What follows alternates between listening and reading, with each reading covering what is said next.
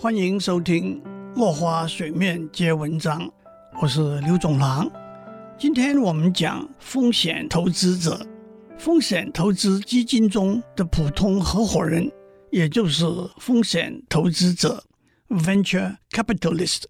他们不是盲目的冒险家，而是风险管理者。我们可以从几个观点来看：第一，亲戚、朋友、傻瓜们，再加上天使基金的投资，使新创公司通过了初步考验。战战兢兢的风险投资者总希望踏着别人的足迹往前走。第二，新创公司已经有产品和营业的收入，代表已经走过了观念、构想、设计和产品雏形的阶段。产品也已获得市场的接受，还能从公司近期的营业收入看出营业额的走势。比较严厉的说法是，风险投资基金不会投入一家还没有营业收入的公司。第三，由于风险投资基金以三年到七年为退场期限，因此也会希望新创公司在那个时候。已经达到投资之初所预期的成长。第四，必须有具备经验、能力、视野和决心的经营团队，尤其是高科技公司，光有技术不够，天才儿童和科学怪人更需要保姆的照顾和扶持。第五，公司的产品必须能够满足市场的需要。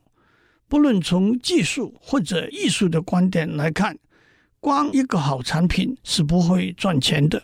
英文有句成语：“设计一个更好的捕鼠器，全世界的人都会抢着上门来买。”但是现在谁还会常买一台崭新设计的捕鼠器呢？当黑死病在地球上完全被根除之后，治黑死病的药。自然没有市场。第六，公司扩充、发展、升级的空间和能力，也就是 scalability。风险投资基金不会投资小确幸，追求的是高富帅、白富美。尽管不确定性相当大，血本无归的可能性确实存在，富还是最重要的目标。第七。风险投资基金对某些行业肯定会有其偏好，一个原因是风险投资者对某些行业比较熟悉和了解，人脉也比较深和广；另一原因是某些行业的爆发性比较大。以目前全球高科技的走向而言，软体、生物科技、通讯、网络科技最热门，医疗器材。资讯服务、半导体、电脑也不差。第八，高科技产业里头，智慧财产是一个非常重要的考量。新创公司如果握有重要专利，就是非常宝贵的财产；反之，若有侵占智慧财产之嫌，也将特别危险。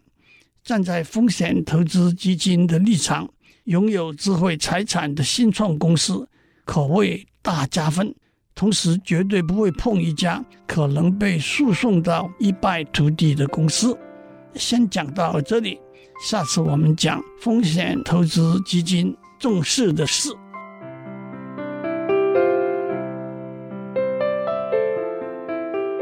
以上内容由台达电子文教基金会赞助播出。